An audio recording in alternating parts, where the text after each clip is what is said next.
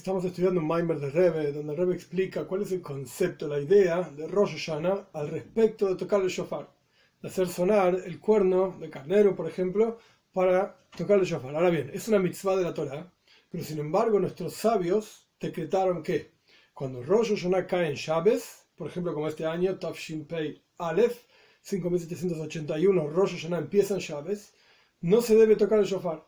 ¿Por qué? No vaya a ser que una persona cargue el shofar en la calle, cosa que está prohibido por la Torah, Reshus Arabim se dice, los detalles exactos prohibidos por la Torah, nuestros sabios, no son para este discurso. El punto es que está prohibido tocar el shofar en Shabbos. Y la pregunta es, si es una mitzvah de la Torah, ¿por qué que está prohibido tocar los Shabbos? ¿Por qué no tenemos esa mitzvah? Para entender esto, tenemos que entender qué es el shofar. Y explicó el Rebbe el concepto de cada mitzvah que hacemos aquí abajo tiene un efecto espiritualmente hablando. Y ese efecto se revela en toda la creación. ¿Cuál es el efecto del shofar? La, idea del shofar es tainug. Dijimos que es el placer divino, shiprum mejorar las acciones, el placer que Dios tiene en el mejoramiento de cada criatura aquí abajo. Entonces, cuando tocamos el shofar, esto genera placer en Dios. Ahora bien, Shabbos séptimo día de la semana, Shabbat, Shabbos, también es un concepto de placer. los Shabbos oine.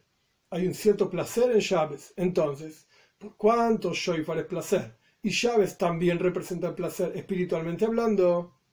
Entonces, al ser la misma cuestión, en Shabbos podemos no tocar el Shoifar. Y básicamente no va a faltar nada de lo que logra el Shoifar. Porque aquello que lograría el Shoifar durante un día de la semana lo logra el Shabbat en un día de Rosh Hashanah sin la necesidad de tocar el shofar.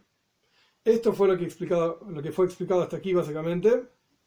En el último párrafo que da apertura al quinto capítulo que vamos a estudiar hoy, el Rebbe explicó que hay diferentes niveles en Tainum.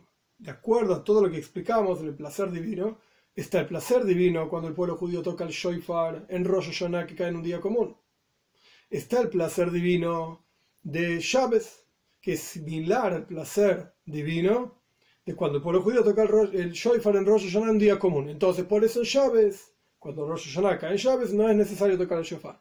Pero después está el placer divino de Rosh Hashanah, que cae en Shabes, en el Beis Hamikdash, en el templo, se tocaba el shofar efectivamente, porque en ese lugar, en esa situación, se podía proyectar hacia el mundo un nivel de placer divino que era superior todavía al placer divino del Shabbat por sí mismo. Y este último placer de tocar el, el shofar en Rosh Hashanah que cae en Shabbat en el templo es incluso superior al nivel de placer que el pueblo judío puede agregar al Shabbat, como fue explicado en los capítulos anteriores. Vamos al quinto capítulo. El asunto es, como está explicado en el discurso sobre el cual está basado este discurso, en el nivel del concepto de Tainuk, de placer en las mitzvot, hay dos formas.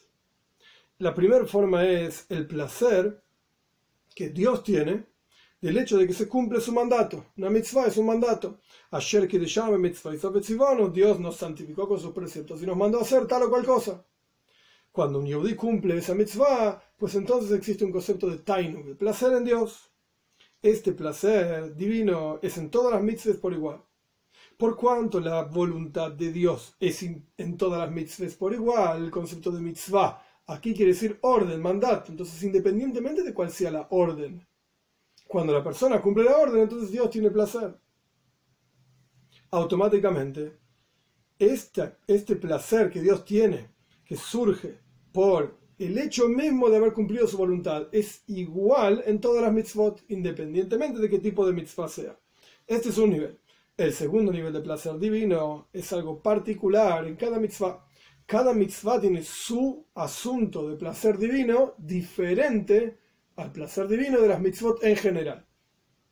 Y explica el Tzemach el tercer Rebbe de Chabad, en ese discurso, que el placer particular que Dios tiene en cada mitzvah es superior perdón, al placer general en cada mitzvah por el hecho mismo de ser una mitzvah. Entonces tenemos dos niveles, el placer de todas las mitzvot por igual el placer particular de cada mitzvah. Este placer particular de cada mitzvah es superior al placer general de todas las mitzvot. Esta justamente, dice el Rebe, es la novedad de este discurso hasídico sobre el cual está basado el discurso del Rebe. Porque en todo lugar, en Hasides, en el pensamiento hasídico está explicado que la intención particular en cada mitzvah está por debajo del nivel de la intención general de cada mitzvah. Intención general, llámese, el concepto general de ser una mitzvah, o por ejemplo la mitzvah de tocar el shofar, la mitzvah de comer matzah en Pesach. Son cuestiones particulares diferentes una de la otra. Tienen un denominador, común todas las mitzvot. Son una mitzvah, pero por el otro lado tienen algo que es diferente en cada mitzvah.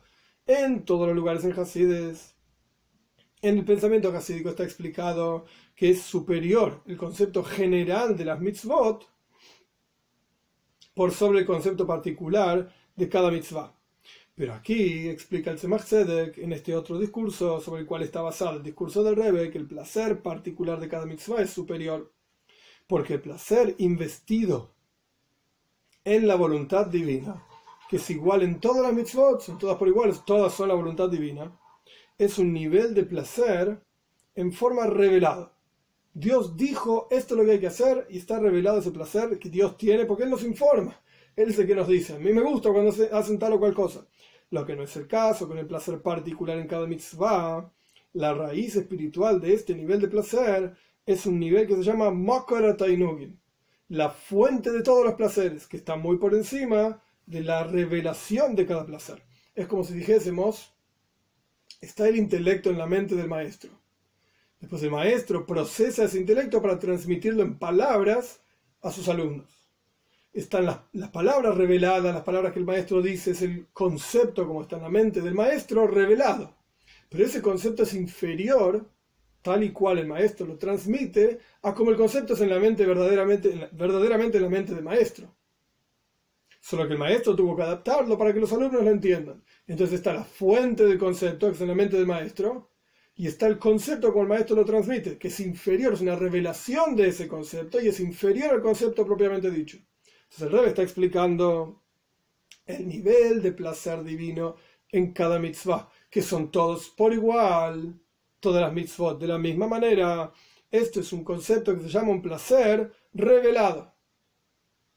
Y el concepto de un placer, particular de cada mitzvah es la idea de la fuente del placer divino, que no está revelado necesariamente y trasciende y está muy, muy por encima de la revelación del placer.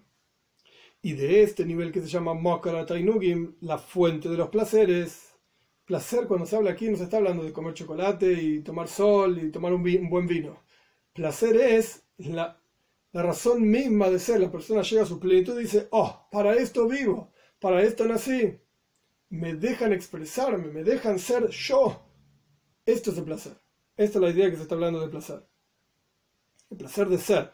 De este nivel que se llama Makara Tainugim, la fuente de los placeres, se proyecta una proyección divina en cada nivel de acuerdo a su forma específicamente tequías Shoifar, tocar el Shoifar en Rosh comer matzah en Pesach, etc. Y de acuerdo a esto explica el discurso del tercer Rebbe de Chabad el concepto del Shoifar. La idea de que el Shoifar surge, como dijimos anteriormente, de la palabra Tainu, placer, a Imre Shofer, como Naftali, hijo de Yaakov, que daba noticias placenteras. ¿Qué tiene que ver específicamente? ¿Por qué justamente el Shoifar está relacionado con Shipru mejorar, Anois Nimre Schofer, Naftali que daba noticias buenas. ¿Cuál es esta conexión entre lo bueno y placentero y Shoifar? Aparentemente no se entiende. El concepto de placer es cuando hay justamente muchos pratis, muchos detalles de diferentes tipos y cosas. Qué lindo, qué agradable, placentero. De la misma manera, el placer en una voz, cuando una persona canta, por ejemplo, o cuando una persona toca un instrumento, es justamente cuando hay una combinación de muchas voces. Una canción que es solamente una nota. es una canción terrible, no es una canción placentera. ¿Cuándo vamos a decir que es una canción linda? Cuando hay una combinación de notas. a este le gusta esta combinación, al otro le gusta la otra combinación más rápido, más lento, etc. Pero claramente, solamente cuando hay una combinación de notas armónicas, etc., en los tiempos adecuados, es que esa canción es linda, placentera. Y por cuanto el shofar, ¿cómo es el shofar? Es un coil pashut, es una voz simple, es una sola nota, tú. ¿Cómo podemos decir que está relacionado con placer? ¿Qué tiene que ver el shofar con el placer? Y en la práctica nosotros vemos, peor aún todavía, otra razón más por la cual el, el aparentemente es lo opuesto al placer, no solamente por la voz del shofar, sino que la voz del shofar no tiene placer porque todo lo contrario, la voz del shofar genera temor, introspección, como está escrito en el pozo que el versículo de Amos dice, y, toca shofar va a ir, veamlo y ¿acaso no va a sonar el shofar en la ciudad y la gente va a temer? El shofar por naturaleza genera temor, no genera placer. Y también en Matan Toira, en la entrega de la Toira, está escrito: Kol Shofar Hazak Había una voz de un Shofar muy fuerte mientras Dios estaba entregando la Torah. ¿Y qué ocurría? con la y temió perdón, todo el pueblo que estaba en el campamento que estaba recibiendo la Torah. La gente tenía miedo. Y está escrito, Vayara, y la gente vio y temblaron y se pararon desde lejos. Evidentemente, el shofar genera temor. Por cuanto había una revelación tan profunda y tan maravillosa en la voz del shofar, en la entrega de la toira, como está escrito, que Dios se mostró, se manifestó eh, al pueblo judío en la entrega de la Torah. Entonces estaban bebitul, estaban totalmente anulados, se pararon desde lejos, temblaban todo este concepto de que aparece en el versículo de Amos, jarada, temor, bitul, anulación, son justamente lo opuesto al placer. Definimos que el placer es, el placer de ser, es el placer de yo estoy, yo puedo ser, me deja manifestarme. Bitul, la anulación es todo lo contrario, vos no sos, no existís, no podés manifestarte, es justamente lo opuesto. Entonces, como decimos que el, que el shoifar implica alude a un concepto de taino y placer. No tiene sentido. La explicación es, como está explicado en el discurso allí, dice el Rebe, que el concepto, la idea de que el shoifar es tainug, es placer, es porque el shoifar es makara tainugim. El shoifar es la fuente misma de los placeres, es lo que representa, que está muy por encima de la revelación del placer. Cuando decimos que el placer es algo que uno ve y dice, ah, qué linda canción, que tiene una combinación de notas, etc. Esto es una cuestión que está revelado, que vemos que tiene un efecto concreto en este mundo de una manera que nosotros podemos incorporar y entender como algo placentero. Pero cuando se trata de la esencia misma y lo más profundo y el núcleo del placer, no necesariamente se revela como algo que uno en este mundo dice que es placentero. Todo lo contrario. Y el Shoifar alude a la fuente misma de los placeres, del placer divino. Dicho de otra manera, nosotros cumplimos una mitzvah. Hay que ponerse tefillin todos los días. Nos ponemos los tefillin todos los días. ¿Tenés placer poniéndote tefillin? Ok, hay tzadikim, hay gente que lo siente con un placer, tiene amor y temor a Dios ardiendo en el corazón. Incluso en el Tanya se explica sobre el Beinani, amor a, Dios y temor a Dios ardiendo mientras se pone un tefillin, cumple una mitzvah, etc. Es correcto esto, pero son personas especiales. Pero sin embargo, esa mitzvah está relacionada con un tainuk prati, ya el rey lo dijo, con un placer particular que está relacionado directamente con esa mitzvah. ¿Y cuál es el placer particular? Pues Dios tiene ese placer particular, pues en la venida de Moshiach pronto en estos días vamos a sentir y ver el resultado de esa mitzvah, cómo era placentera, cómo generar una proyección divina aquí abajo, y eso mejora todo el mundo, da luz al universo, etc. Pero mientras tanto nosotros no lo vemos ese placer particular de cada mitzvah está relacionado con Makara con la fuente de cada placer, del placer divino. Y lo mismo ocurre con el Shoifar. Por lo tanto, no vamos a encontrar, no vamos a encontrar en la voz del Shoifar ningún sentimiento de placer en absoluto. No es algo que podemos masticar incorporar. Todo lo contrario, da temor. Porque está muy por encima de algo revelado es como si dijésemos en el ejemplo que dimos anteriormente respecto de los conceptos en la mente del maestro y los conceptos como el maestro los transmite. Cuando el maestro transmite una idea, los alumnos entienden la idea, la incorporan y esto genera placer. Porque uno entiende, y lo más grande que hay es entender, el placer más grande que hay es Jochma, sabiduría. Después de la Jochma de la Toira, sabiduría de la Toira o sabiduría de otras cosas. Pero al fin y al cabo, la sabiduría de entender un concepto genera placer, uno se siente bien porque entendió una idea. Pero esto es cuando está revelada esa idea. en la mente del maestro, si el maestro fuese a revelar la idea tal y cual es en su mente, los alumnos no entenderían. Y no causaría placer. Todo lo contrario, causaría sufrimiento.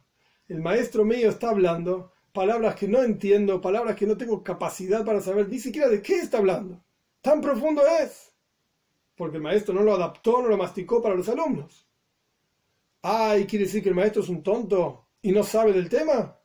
¿Y por eso dice locuras? No, señor. El maestro es el maestro ideal de ese tema.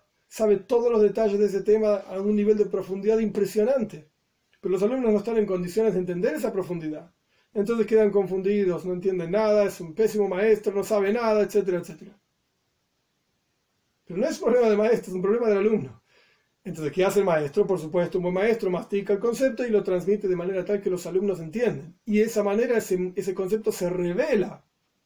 Pero no es el concepto en su nivel más elevado. No es el concepto tal y cual es en la mente del maestro, sino que está reducido, contraído, no importa los detalles. El punto es que está revelado, pero no es la esencia del asunto. Y cuando se trata de la esencia del asunto, no necesariamente genera placer.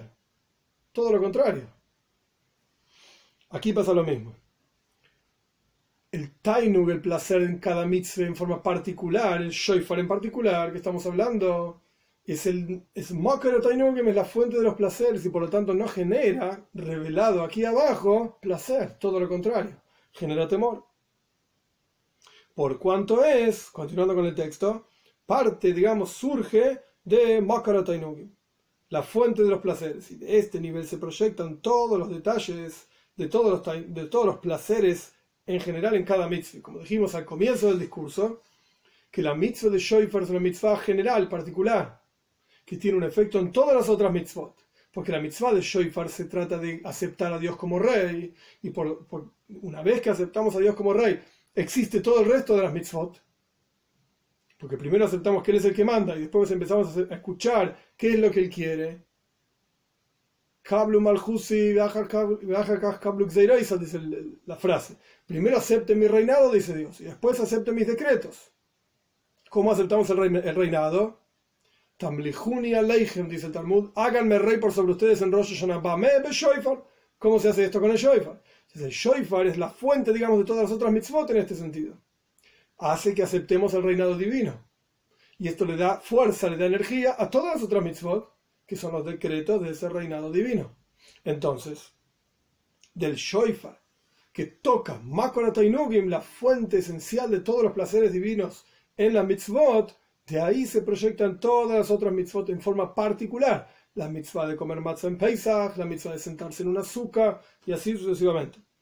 Esto es lo que significa que el shoifar viene de la palabra seijem, mejor en sus acciones, acciones en plural. ¿Por qué? Porque a través de hacer sonar el shoifar se genera en cada una de las acciones que la persona hace un shipur, un mejoramiento y un, un placer particular que tiene que ver con esa acción particular. De vuelta, comer matzah en paisaje, sentarse en un azúcar, poner una mezuzah y así sucesivamente. Cada mitzvah, cada maise, shipru masay, hem, mejor en sus, en plural, acciones, porque cada una de nuestras acciones está influenciada por el shoifar, que logra tocar la fuente, digamos, principal, primordial de todos los placeres divinos en cada mitzvah porque la proyección de este nivel de Makora Tainugim, de la fuente de los placeres, es de manera tal que hay Ishalkus Pratim, hay división de detalles, como dijimos anteriormente, que placer significa cuando hay una, una, por ejemplo, una melodía con muchas notas, no solamente una melodía simple. Entonces, Shoifar toca este nivel en donde hay muchos detalles, por así decir, una melodía compuesta, bonita, linda, con muchas notas, y esto lo que hace es proyectar cada una de las notas, por así decir, de esa melodía. En el ejemplo, sería una mitzvah. El do, por estoy inventando, el do es eh, eh, como el en paisaj. El re es entonces un azúcar. El do, re, mi, el mi, yo no sé nada de música. El mi es mezuzah. Y así sucesivamente, cada mitzvah corresponde con un asunto en esa melodía cuando están todas juntas, este, es una melodía hermosa, etc., pero es algo particular, específico. Es como si dijésemos otro ejemplo. Está la voz del piano. El piano tiene un sonido específico de piano. La persona que sabe música escucha el sonido y dice, ese instrumento es un piano, ese otro instrumento es un violín, ese otro instrumento es un cello, y así sucesivamente. Pero además, sobre el sonido general del piano está el sonido específico de cada nota. Este es un do de un piano, este es un do de un cello, este es un do de un violín, y así sucesivamente. Y después está el re del violín, el mi, etc. Y así sucesivamente. Cada nota de cada instrumento. Pero hay una voz general particular que le da forma a cada una de esas notas en ese instrumento. acá estamos hablando justamente de esta idea. Está en Makara Tainugim, la fuente de todos los placeres, es la voz general particular que incluye todas las notas posibles que saldrían de ese instrumento y después están cada una de las notas específicas que salen de ese instrumento, do, re, mi, fa, sol, etc. Como vamos a ver más adelante también, como el shofar en realidad representa esta voz general que contiene todos los detalles y da vida a todos los detalles de cada mitzvah.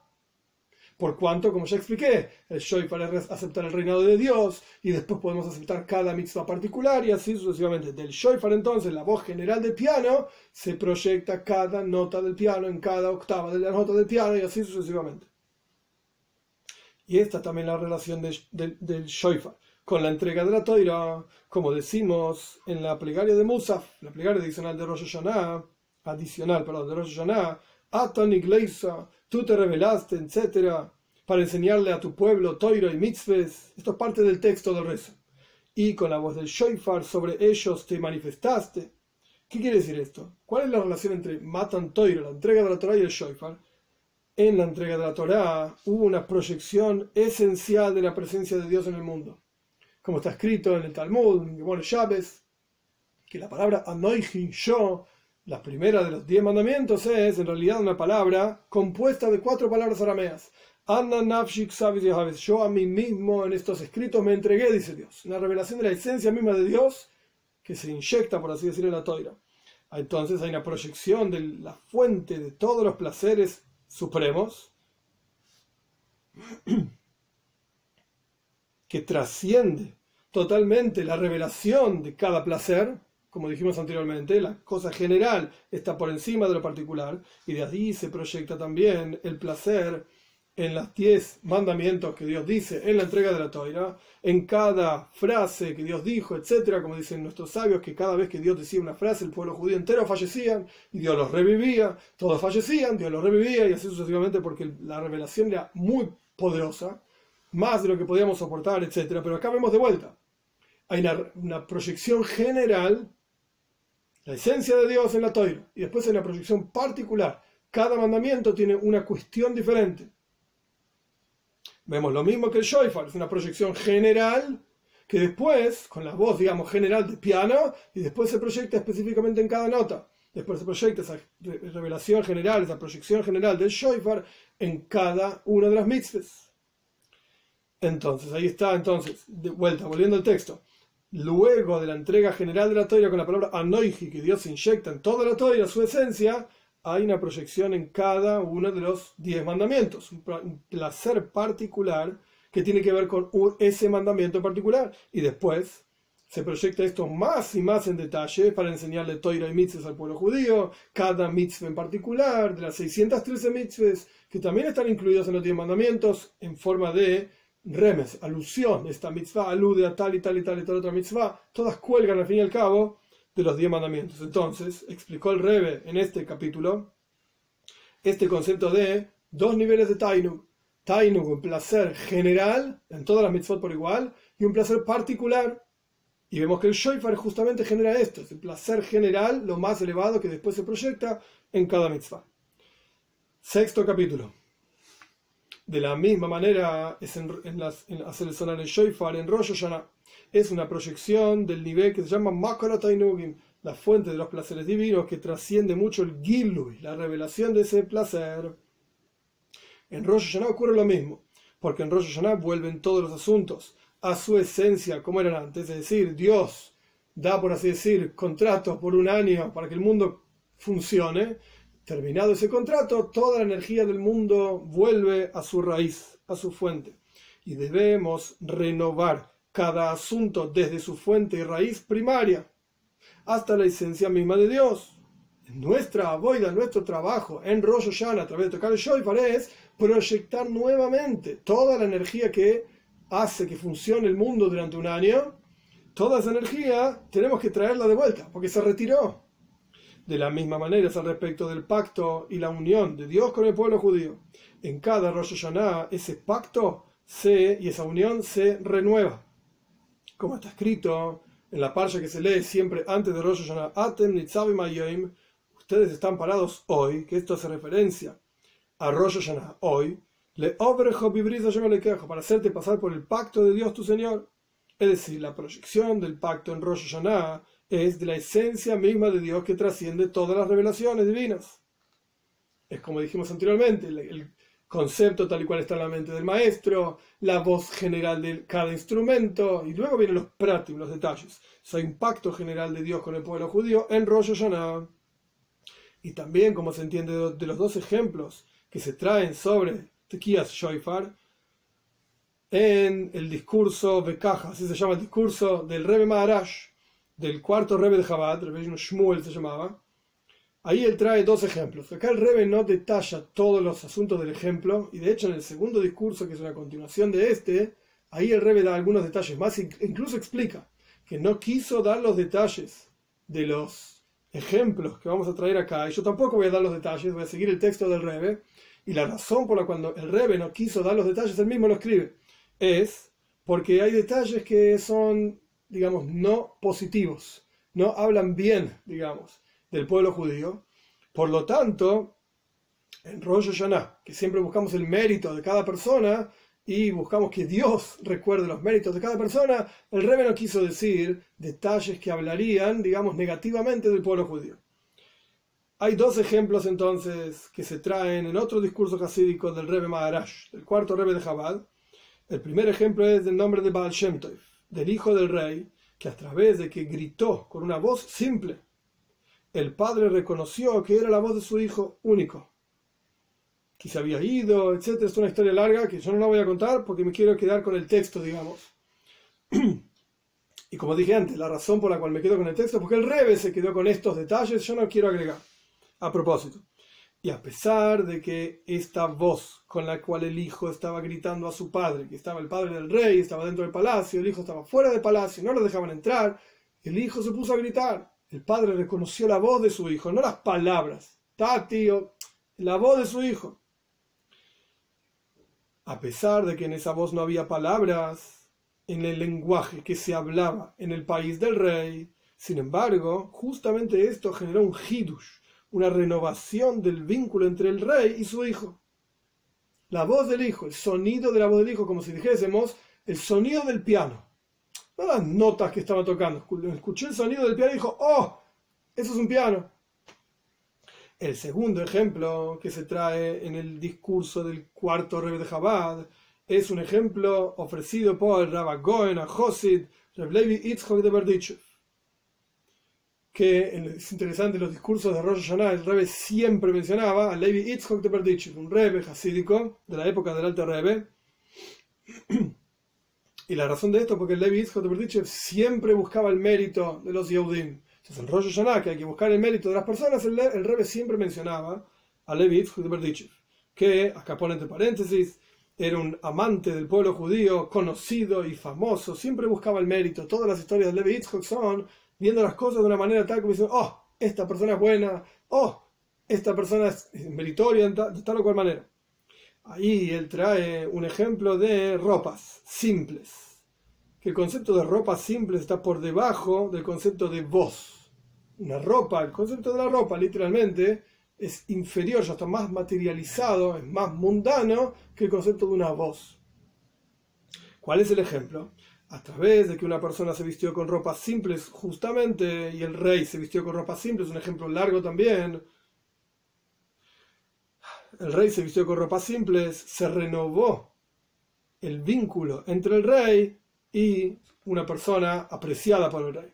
Es una historia larga que en la práctica esta persona antes de fallecer le pidió al rey un último favor, vestite con las mismas ropas como cuando nos conocimos. Y ahí surge esas ropas simples que el rey tenía vestidos, surge entonces, se renueva el vínculo entre esta persona y el rey. El rey recordó todas las cosas buenas que hicieron con él. De vuelta, no quiero contar todos los detalles. El punto es que hay dos ejemplos. Ejemplo número uno, Coil Pashut, una voz simple, del Shoifa. Ejemplo número dos, ropas simples, vestimentas simples el punto del asunto es, se entiende con estos dos ejemplos, justamente, que yo estoy explicando, digamos, el punto del Shoifar, que es, se entiende con los dos ejemplos. la renovación del pacto y la unión que se hace en Rosh Hashanah a través de ser sonar el Shoifar no es por Giluy, por las revelaciones, digamos, del pueblo judío aquí abajo o de Dios, porque en una voz simple no hay ni siquiera una palabra en el lenguaje del país, del rey de la misma manera, en ropas simples que están por debajo de una voz, no hay una revelación de belleza, de méritos, de algo agradable. Es una, ropa simple que, con, la cual el rey estaba paseando por el campo. Sino que hay una renovación, una forma nueva que todavía no existía. Es algo totalmente novedoso. Y esto también es la relación que hay entre tocar el shofar y una voz simple que existió en Matan Toira, como explicamos anteriormente, y como es traído en Abu Dharam, un sabio muy grande que explicó muchas cosas del Sidur, del, rezo de todos los días, en nombre de Repsadia Goen, las razones por las cuales tocamos el shofar en Rosh Hashanah. Ahí el Repsadia Goen trae 10 ideas diferentes. En la tercera idea está traído que el shofar de Rosh Hashanah recuerda el shofar de la entrega de la Toira. Y como está explicado también en el, en el discurso mencionado anteriormente, es decir, del cuarto rebe de Jabal, en el ejemplo del Levi Yitzhak de Berdichev, que Tikías Shoifar es la misma vestimenta que existió en Matantoira, como dice en la entrega de la Torah, y allí Kola Shoifar. Estaba la voz del Shoifar. El concepto entonces de Shoifar está directamente relacionado con la entrega de la Torah. Así como la entrega de la Torah sonaba el Shoifar, en Rosh Hashanah hacemos sonar el Shoifar. ¿Cuál es la relación? Así como en la voz del Shoifar, en Matan Toira. Dijimos anteriormente, al final del último capítulo, el capítulo anterior, que es una proyección de Makara Tainugim, de la fuente de todos los placeres, al punto tal de proyectar la esencia misma de Dios, como explicamos anteriormente, Anna Nafshik en la entrega de la Toira, Dios mismo se introdujo en sus escritos de la Toira, de la misma manera, Tkiyas Shoifar en Rosh Hashanah, Sarsanar Shofar en Rosh Hashanah, que ocurre lo mismo. Es el concepto del pacto que se renueva en Rosh Hashanah desde la esencia misma de Dios con el pueblo judío. Y en la práctica eso se proyecta después a todo el resto del mundo, porque el resto del mundo existe a partir de ese pacto.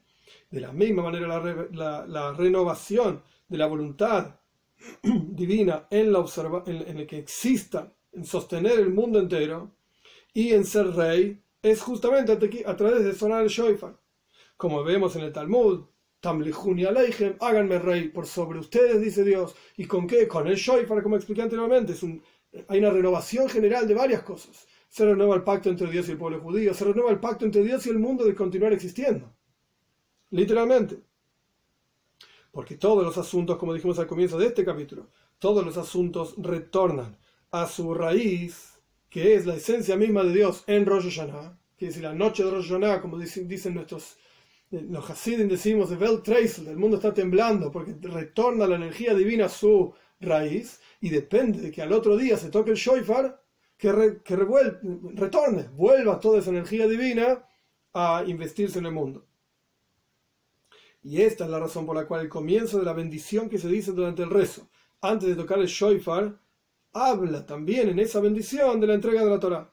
Como dijimos antes, Atan Iglesia, tú te revelaste en el monte Sinai para enseñarle a tu pueblo Torah y Mitzvot, y termina la bendición diciendo, Kol Truas Amoy Israel Dios escucha. Se llama la bendición diciendo que Dios escucha la voz del sonido del shofar del pueblo judío con misericordia. Y antes de esta bendición decimos en otra bendición de Zichroines, le pedimos a Dios que nos recuerde, por así decir, para bien, terminamos Zoy Bris Dios recuerda el pacto.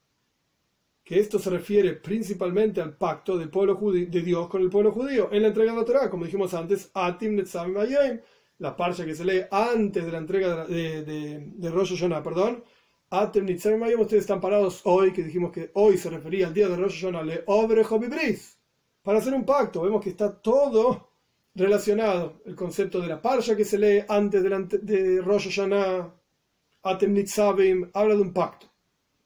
Y ese pacto es con la esencia misma de Dios.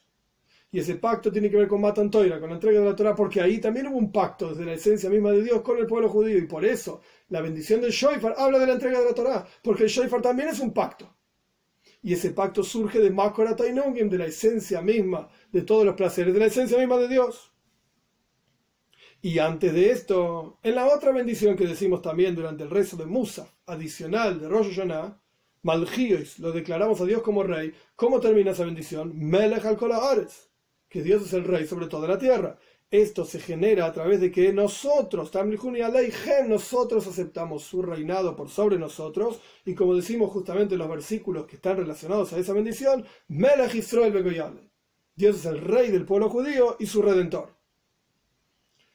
Y esta es la razón por la cual en el templo efectivamente tocaban el shofar incluso en llaves. ¿Por qué? Por cuanto el asunto de tocar el shofar en Rosh Hashanah es la proyección de, como dijimos antes, la fuente de los placeres que trasciende la revelación de cada placer particular. Como dijimos que esto representa también la voz del shofar en la entrega de la toira, como la voz del piano en general, y después las teclas del piano, etc. Este nivel es muy superior al tainu, al placer propio de llaves. Esta idea de la fuente de los placeres a la cual llegamos a través del Shoifar es muy superior al placer general de Chávez, incluso del nivel más elevado de Chávez. Como dijimos al comienzo de esta clase, en resumen de la clase anterior, incluso superior a lo que el pueblo judío puede agregar a Chávez. Desconoce los Chávez hoy de llamar y proyectar en Chávez placer, cuando uno toca el Shoifar está incluso por encima de esto. Y por lo tanto hay que tocar el shofar también en Rosh Hashanah cuando caen llaves, pero en el templo, no fuera del templo. Ah, y el hecho de que tocaban solamente en el templo, ¿por qué? Y no en el resto de lugares, es porque la proyección de este nivel que se llama Makara Tainugim, la fuente de todos los placeres, depende de las condiciones del lugar. No, se, no ocurre en cualquier lado ese tipo de proyección. Y por lo tanto, justamente en el Beis en el templo, en donde había una revelación divina en forma vuelta, vaga la redundancia, revelada al punto tal que esa revelación divina estaba investida en las piedras mismas del templo y también en el Mishkan, en el tabernáculo que estaba en el desierto. Entonces, justamente en ese lugar, en donde la proyección divina se, llegaba incluso y se revelaba hasta lo más bajo, las piedras mismas, como está escrito en los Tehirim, que Dios ama las piedras, por así decir, de Yerushalayim, Avanea, sus piedras, entonces, en ese lugar se podía proyectar justamente este nivel de la esencia de los placeres divinos. Y por lo tanto, en el templo tocaban el shofar también en Rosh Hashanah cuando caen llaves, porque este nivel de la fuente de los placeres es muy elevado.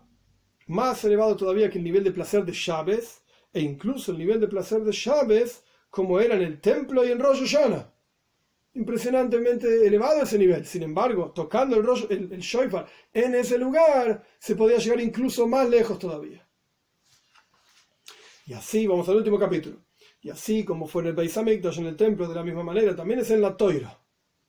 Porque dijimos que el shofar está directamente relacionado con Matan Torah, con la entrega de la Torah. Entonces también vemos el mismo concepto en la Toira.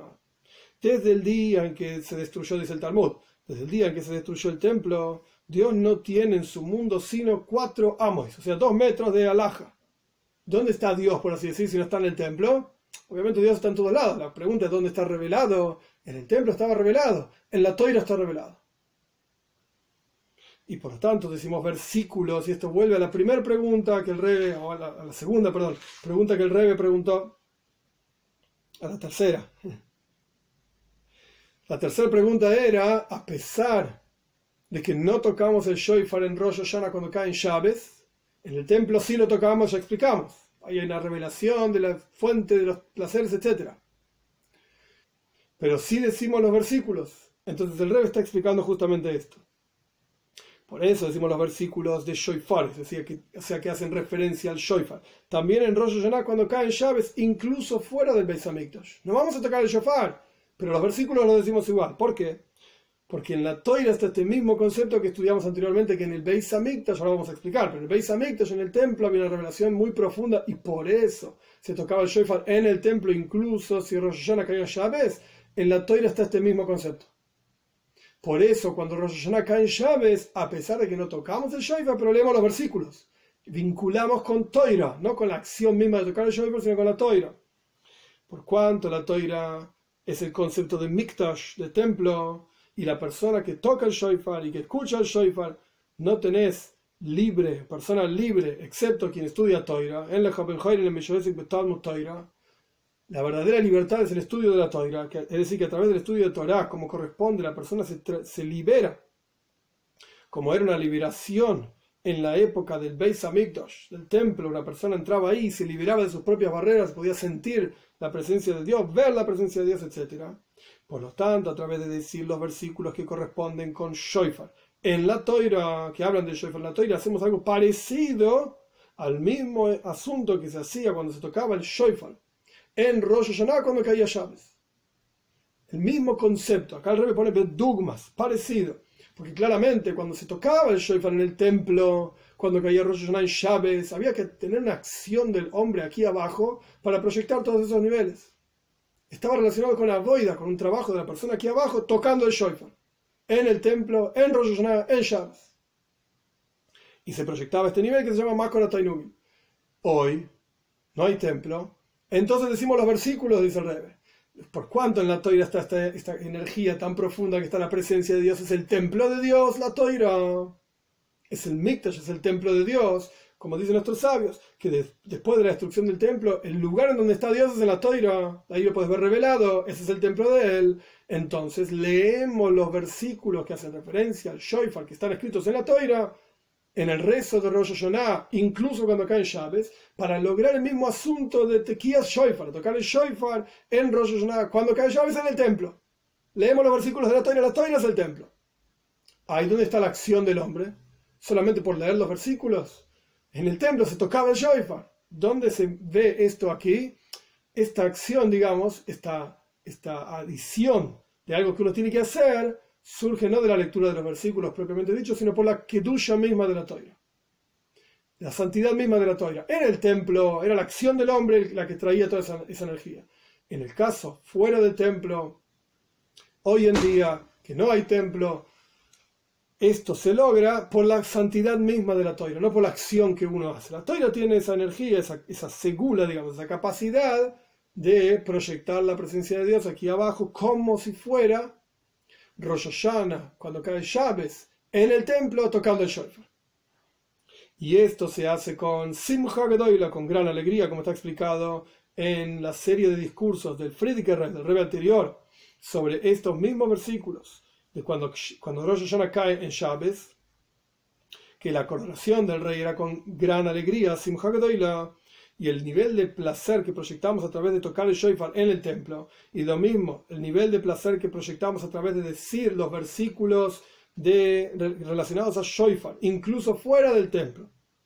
Este es el nivel que se llama Tainug Pashut, el placer simple de Dios, similar a lo que está explicado en otra serie de discursos del Rebbe Rashab, del quinto Rebbe de Chabad, Shalom, Shalom Doiber, que también empieza esa serie de discursos con esta misma idea. Cuando Rosh Hashanah cae en Shabbat, no se tocaba el shofar, ahí él explica el concepto de Tainu, que en la idea del placer es similar a la idea de Yom Shekula Shabbat Ahí él explica que el concepto de placer es como va a ser en la época de Mashiach, pronto en nuestros días, que es un día largo, digamos, que va a ser todo llaves y descanso, por toda la eternidad. Esta es la idea del Tainu que explica ahí el quinto Rebe de Jabad en su serie de discursos. Acá el Rebe hizo referencia al Rebe anterior y al anterior, digamos, al padre del Rebe anterior también, hablando del mismo tema. Cuando Rosh Hashanah cae en Shabes, hay un concepto de Tainu, de placer, que se, se, logra, digamos, proyectar a través de decir los versículos de, de, de Torah que hablan, de Torah, perdón, que hablan de Shoifar, como explicamos. Y por cuanto todo lo que está arriba, como ya dijimos varias veces. Hakol Humimach, todo surge de ti, como enseñó el Baal Shem, el, el Mag de Mesrich. Por lo tanto, la fuerza de cada uno de los Yehudim hacer es no solamente todo aquello que tiene que ver con el Seider Ishtalshus, con todas las revelaciones, todos los mundos revelados, etc., no solamente podemos lograr este, esta idea de Shoifar y el vínculo con Dios, y renovar ese vínculo, y declararlo como rey, y proyectarlo aquí abajo, y en cada mitzvah, etc., no solamente podemos hacer esto, que son asuntos muy elevados también, sino que también está en la fuerza de cada Yehudi llegar al nivel de Tainuga Pashut, el placer simple y sencillo de Dios, como dijimos anteriormente, está el sonido del piano, y están los sonidos de las notas del piano. Tainuga Pashut, el placer más elevado y simple, ni siquiera está compuesto de notas. Son las notas del piano, es verdad, no son las notas del violín, de piano. Pero acá ni siquiera estamos hablando de notas de piano. Un nivel tan pero tan profundo en la esencia misma del placer que es el piano. Fuente de todas las notas posibles y toda la combinación de notas posibles que el piano podría sacar. Esta es la idea de Tainuga Pashut el placer simple que está ampliamente explicado, como dijo el Rebbe, en los discursos del quinto Rebbe de Chabad, que habla justamente de Rosh Hashanah. Entonces, está en la capacidad de cada Yehudi llegar a este nivel en Rosh Hashanah, aunque no toquemos el shofar en Shabes. Y esto podemos proyectarlo incluso aquí abajo, como decimos en el resto de Rosh Hashanah, reina sobre todo el mundo con tu gloria y al punto tal como se trajo al comienzo del discurso, Yeida Kol Paul que alte, que sepa toda cosa hecha, que tú la has hecho, y cuanto más aún que Dios sea el rey, Melech Israel, que Dios sea el rey del pueblo judío, y esto incluye la idea de que Dios redima al pueblo judío con la redención verdadera y completa, a través de Mashiach, nuestro justo Mashiach, que entonces se va a tocar el Shoifar incluso en Rosh Hashanah, cuando caiga en Shabes, en el Beis y, en Yavne también, acá el Rebbe hace solamente referencia a una idea que trae el Talmud, que el, Sanhedrin, el gran juzgado del pueblo judío, va a retornar a Yavne primero, la ciudad de Yavne, así se llama. Y ahí vamos a tocar el shofar. Y podríamos decir que esto va a ser también en cada uno de los lugares, porque entonces no va a haber más gzeides, no va a haber más decretos de prohibir esto, no vaya a hacer aquello. La gente va a cumplir las mitzvot en forma automática. Esto, esto significa, lo agrego yo, no está en el discurso, esto significa cuando la Torah dice, Dios va a circuncidar tu corazón y el corazón de tu descendencia, etc. Ramban. Nachmanides explica que esto se refiere a que va a ser natural en la vida de cada persona la observancia de las mitzvot. Y la voy del trabajo de la época de Mashiach va, a consistir, esto no lo explica Ramban, está explicado en Hasidus, la, la, la, la voy del trabajo de cada Yehudi en la época de Mashiach, si ya igual vamos a cumplir la mitzvot. Va a haber Yetzerarra, inclinación al mal, que impida cumplir una mitzvah. No, va a ser automático. Así como uno respira en forma automática. De la misma manera, vamos a cumplir mitzvot. La voida va a consistir en crecer. Y el jumejail el joil. Ir de fuerza en fuerza, de poder en poder, avanzando en nuestra comprensión de Dios, en nuestro estudio de Dios. Y esto va a ocurrir rápido en nuestros días, literalmente, y con simcha y con gran alegría que todos tengamos seamos inscriptos, deseados para bien, para un año bueno y dulce.